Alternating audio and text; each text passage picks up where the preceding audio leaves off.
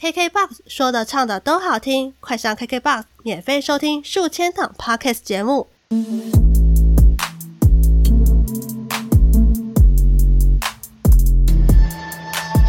嗨，欢迎收听凭感觉动作，我是椅子。今天想要跟大家分享的故事呢，是来自于 d c a r 的 Disney 版。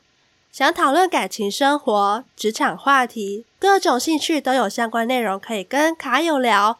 而且现在不只是大学生哦，已经毕业的大家，只要用常用信箱就能加入 Dcard 哦。所以你还没有加入的话，就赶快加入一下吧。那因为我最近有点小感冒，所以呢，我可能这次的录音都会有一点鼻音，那就请大家见谅一下喽。好。那我们就开始吧。我会从迪士尼的看板里面挑一些我有兴趣的文章，然后加一些我自己的想法来跟大家做一下分享。那为什么我要取呃迪士尼这个看板呢？是因为我这个节目本来就是就是想要做有关于虚拟人物相关的知识以及资讯的分享。那呃迪士尼里面的角色很多都是很可爱的角色。不管是很活泼啊，或是很帅，或者是很呆萌的这些角色，其实我都很喜欢，所以我会想要从迪士尼的看法里面挑一些我有兴趣的文章。那我从这个文章里面呢，我有看了不少，有些呢是从热门的文章里面看，也有一些是从最新的文章里面挑。首先呢，我看到的有一篇文章标题是。Hashtag 分享雪宝迷的雪宝周边爱心。在这篇文章中呢，作者是表达说他在迪士尼的所有角色中最最最喜欢雪宝。虽然有些人可能觉得雪宝，嗯，也还好吧。可是呢，他是说他很喜欢雪宝的生活态度、乐观的个性，以及他无条件的对身边的人好。比如说呢，这个作者他就是最喜欢雪宝讲说，有些人就是值得你为他融化。我还记得这句话，就是好像是在第一集吗？还第二集？就是安娜遭到背叛的时候，雪宝来到火炉的前方安慰安娜。那安娜呢就提醒雪宝说：“嘿，你正在融化诶。”那雪宝就说：“哦，因为有些人值得你为他融化。”哇，这个一说出来，就是会觉得雪宝这个角色是一个很替人家着想，然后是一个很暖男。诶，不知道他是男生，他就是一个很暖的小可爱。我想到我之前在看《冰雪奇缘二》的时候呢，我也很喜欢雪宝的有一句话，就是我刚刚有想到一件事情是永恒的，那就是爱。我觉得这部电影呢，就是不断的围绕着成长与改变这两个主题。虽然万物都是随着时间在改变，不过爱却能让我们变得更伟大。而且这个力量其实是最强大的吧？是爱这个能量，因为它可以包容世界万物，而且可以让世界变得更美好的一个力量。所以我很喜欢他讲这句话。不过他这个文章的最后呢，是有讲到一些呃有点小小抱怨，因为他觉得迪士尼对雪宝的周边出的有点少。不过我看到他还是有收集到蛮多周边商品的啊，比如说有一些小夜灯啊、布偶啊、袜子啊，还有一些呃拼图啊等等等。我还记得以前我还陪我朋友去买过抱枕。因为我那个朋友也是非常喜欢雪宝，他就是一直拉着我要去买那个雪宝的周边商品，不买到那个抱枕他就不罢休的那种。所以我也就是有想到，呃，这个故事啊，就是这个小回忆这样子。那我要继续讲下一篇了。哦，对了，然后我要讲的是。因为我这个主题主要都是要讲《冰雪奇缘》的部分，因为我觉得这样的话会比较有一致性，所以我就是我会在迪士尼里面找一些有关于《冰雪奇缘》的文章，因为我真的也很喜欢《冰雪奇缘》。好，那下一篇呢，就是艾莎狂粉等好久，然后一个哭哭的表情。他说呢，他是《冰雪奇缘》的疯狂粉丝，有多疯狂呢？他说他看了四次《冰雪奇缘二》，哇哦，四次诶！我我是也没有看到四次那么疯狂啦。不过他从第二集上映之后呢，就去寻找有关于第二集的 Elsa 的模型，比如说有一些淡紫洋装啊、酒红洋装、出征服以及第五零连第五零连身裙。哦，这个超难念。好。反正他就是有找到很多模型，然后他就是看找到一些他自己喜欢的，然后我自己是觉得说，呃，的确，Elsa 在第二集，他在制作方面、技术方面都有一些小巧思，可以让我们去惊艳的地方。那可是我自己是不太会为了动画片去买相关的衣服。可是我看到很多小朋友啊，就是尤其是小女孩，她们就是看到 Elsa 的那个服装精美到不行，她们就是会吵着爸爸妈妈，就是一定要买 Elsa 的衣服，然后出去跟朋友们炫耀。所以那时候刚上映没多久，我就是去，比如说观光区很热闹的地方啊，或者是游乐园那种很多小朋友的地方。就是一定会有人会穿 Elsa 的衣服，然后各个爸爸妈妈就是为了想办法生出 Elsa 的衣服给他们的女儿穿，所以他们就是绞尽各种脑汁去，比如说虾皮抢货啊，或者是大卖场抢货，抢到缺货，就是为了要让小朋友去炫耀说：“欸，我有穿 Elsa 的衣服，很美吧？”这样子，所以我是不懂啊，因为。我虽然会觉得真的很美，可是我是不太会想要去买那个 Elsa 的衣服，因为我我不懂诶，就是你穿那个去，然后我我是想不到有什么场合需要穿到那一套衣服，然后我也自己也觉得这样子不是很容易撞衫吗？我自己穿出去，然后结果跟四五六七八个小朋友穿一模一样的衣服，我又不是什么幼稚园老师，也不是要什么 cosplay。我就觉得 I don't know what I don't want。然后我想要来讲一下 Elsa 跟 Anna 的服装小巧思的部分，因为我记得在两年前吧，那个《冰雪奇缘一》出现之后，我就对他们的服装觉得哇，有够惊艳。结果到第二集，他们的服装又更升级了。所以我就是在看《冰雪奇缘二》之前，我有去稍微做了一下功课，我就发现。诶，他们的服装上面有一些小巧思，比如说安娜身上的衣服啊，红色的，它就是服装风格是从挪威传统民俗服装中吸取一些灵感。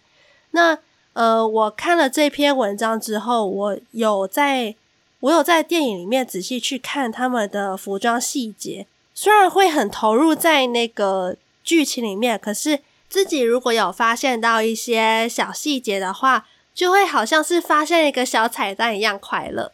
像是比如说，你们知道 Elsa 她胸前的四颗水晶，它是这次的电影核心主线，它分别代表了风、火、水、地这四种元素。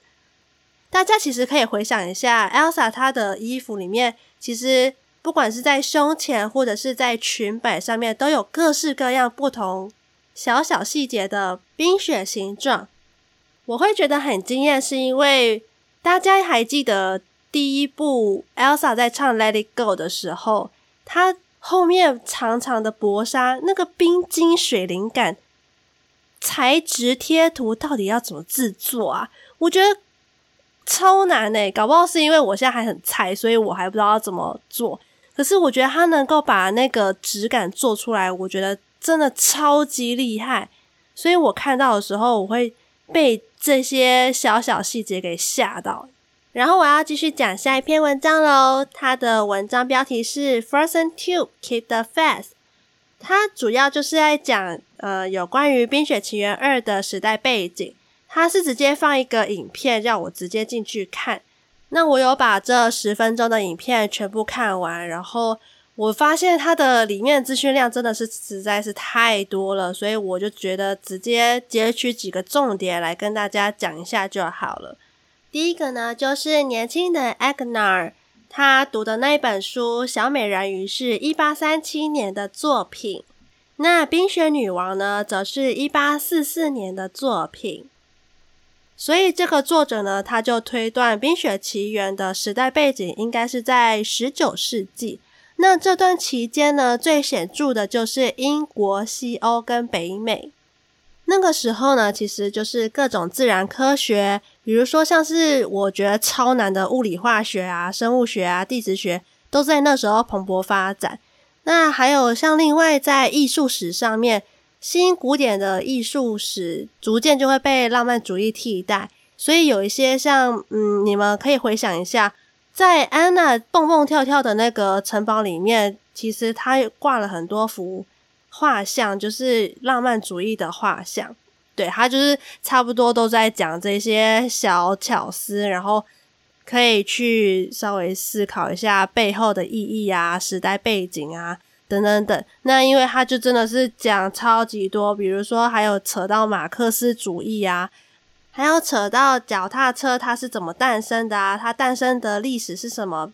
像是呃，一七九一年第一架木马轮就诞生了。那它一开始诞生的时候，就是很简单的两个轮子，然后没有手把，没有前面的那个方向盘。是到后来慢慢的演变演变之后，它就是慢慢会变成像我们现在看到的正常脚踏车应该要有的样子，要有。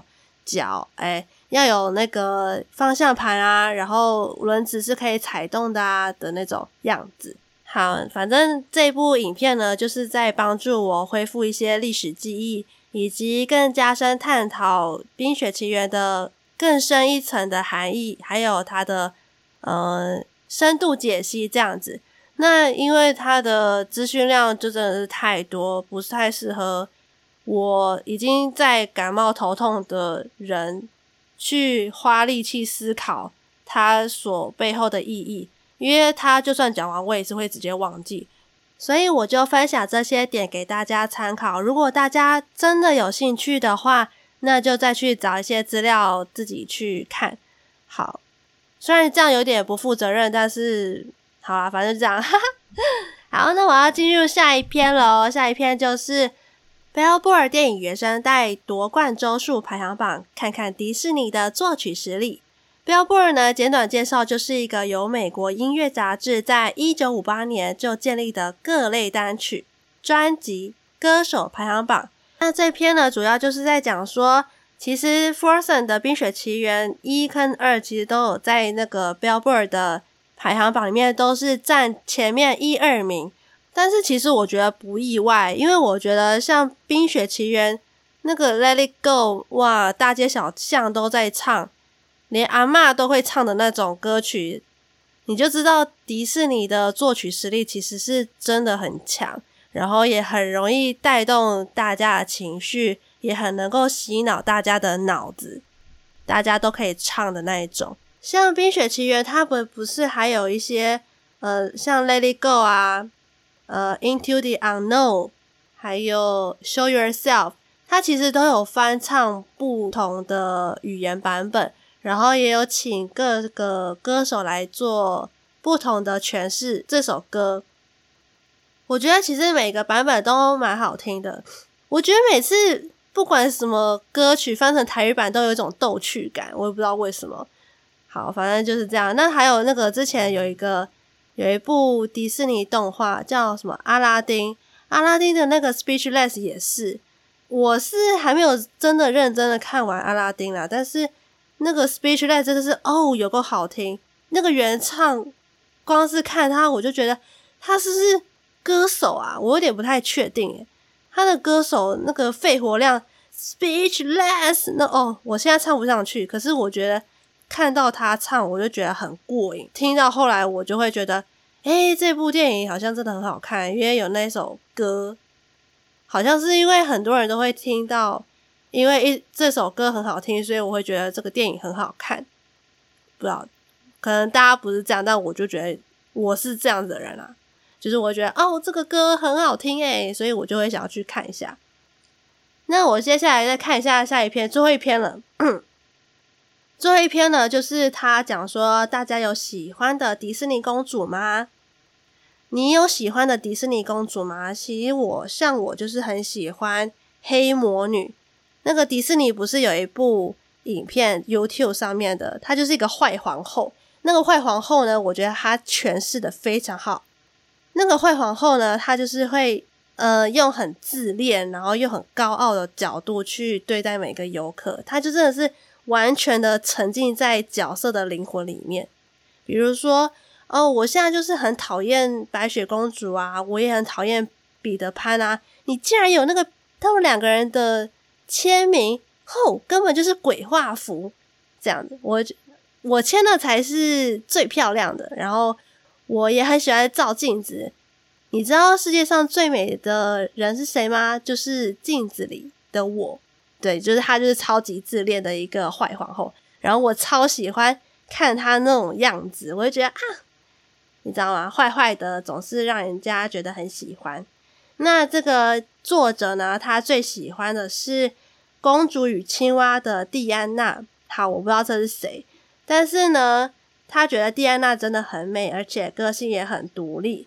其实其他的公主也都不错啦，但是就是你知道。有时候喜欢一个公主，喜欢一个女神，她就是要有个频率，频率对了的话，那就是对了，这样子就是感觉对了，就是对了。那下面呢，就是也很多人都在讲说，呃，他们喜欢的公主是谁？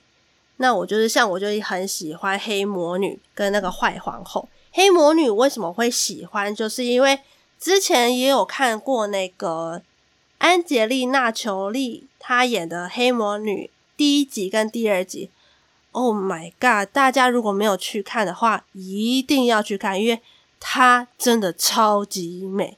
她真的就是在演那个睡美人的故事，然后她是做翻版这样子。好，我就在这边就先不爆雷，黑魔女到底在演什么？可是我觉得，以我不是那么爱追求偶像的人来讲说，我觉得。黑魔女是我看完之后，我会爱上安洁丽娜·裘丽这个女神。她的那个哦演技，然后光影特效、剧情 perfect。然后再来呢，我想来做个总结了，因为这个时间也差不多了。我不知道你们大家想到迪士尼会想到什么，因为可能大家会觉得说啊，小迪士尼就是一个很梦幻，会带给人家快乐。充满想象力的地方，可是其实我其实本来也是这样子想，但是因为我有一个学妹，她是在毕业之后，她就去法国迪士尼工作，然后我就常常在她的现实动态里面看到说，哦，原来她在迪士尼工作其实也有一些很不愉快的辛苦面。那我看到之后，我也觉得哇，原来我们能够。拥有的快乐其实都是有那些迪士尼的员工们很努力的支撑着这样子。那他所谓的辛苦面呢，就是我常常在他的 IG 上面看到说，因为他假如说今天是要扮演米奇的样子去跟游客做互动，那米奇他就是一定要有那个米奇的头，然后米奇的身体跟那个大脚丫嘛。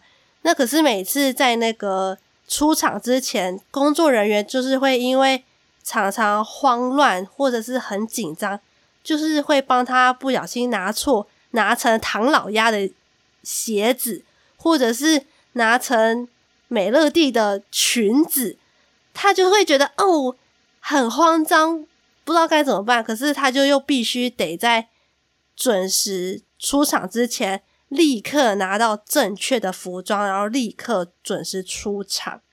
所以他有时候会觉得，哦，为什么要搞这些楼子啊？然后因为迪士尼它就是一个城堡嘛，它就是很浮夸的大，所以每次他要去换衣服、换一些法式的时候，他都要跑很远很远的地方去拿到正确的服装。好，那假如说如果有一天有机会，你会想要去迪士尼工作吗？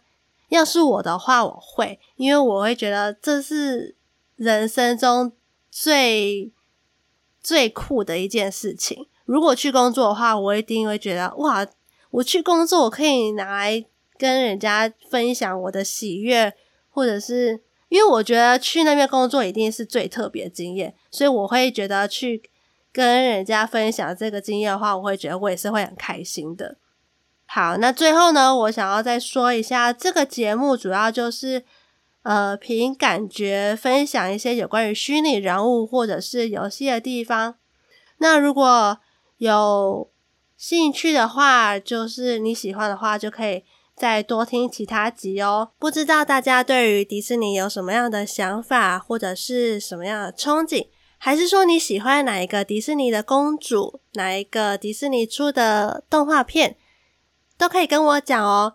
那如果你不知道我是谁的话呢，你可以在 IG 搜寻 Action by Feeling 就可以找到我哦。那我们下次再见，拜拜。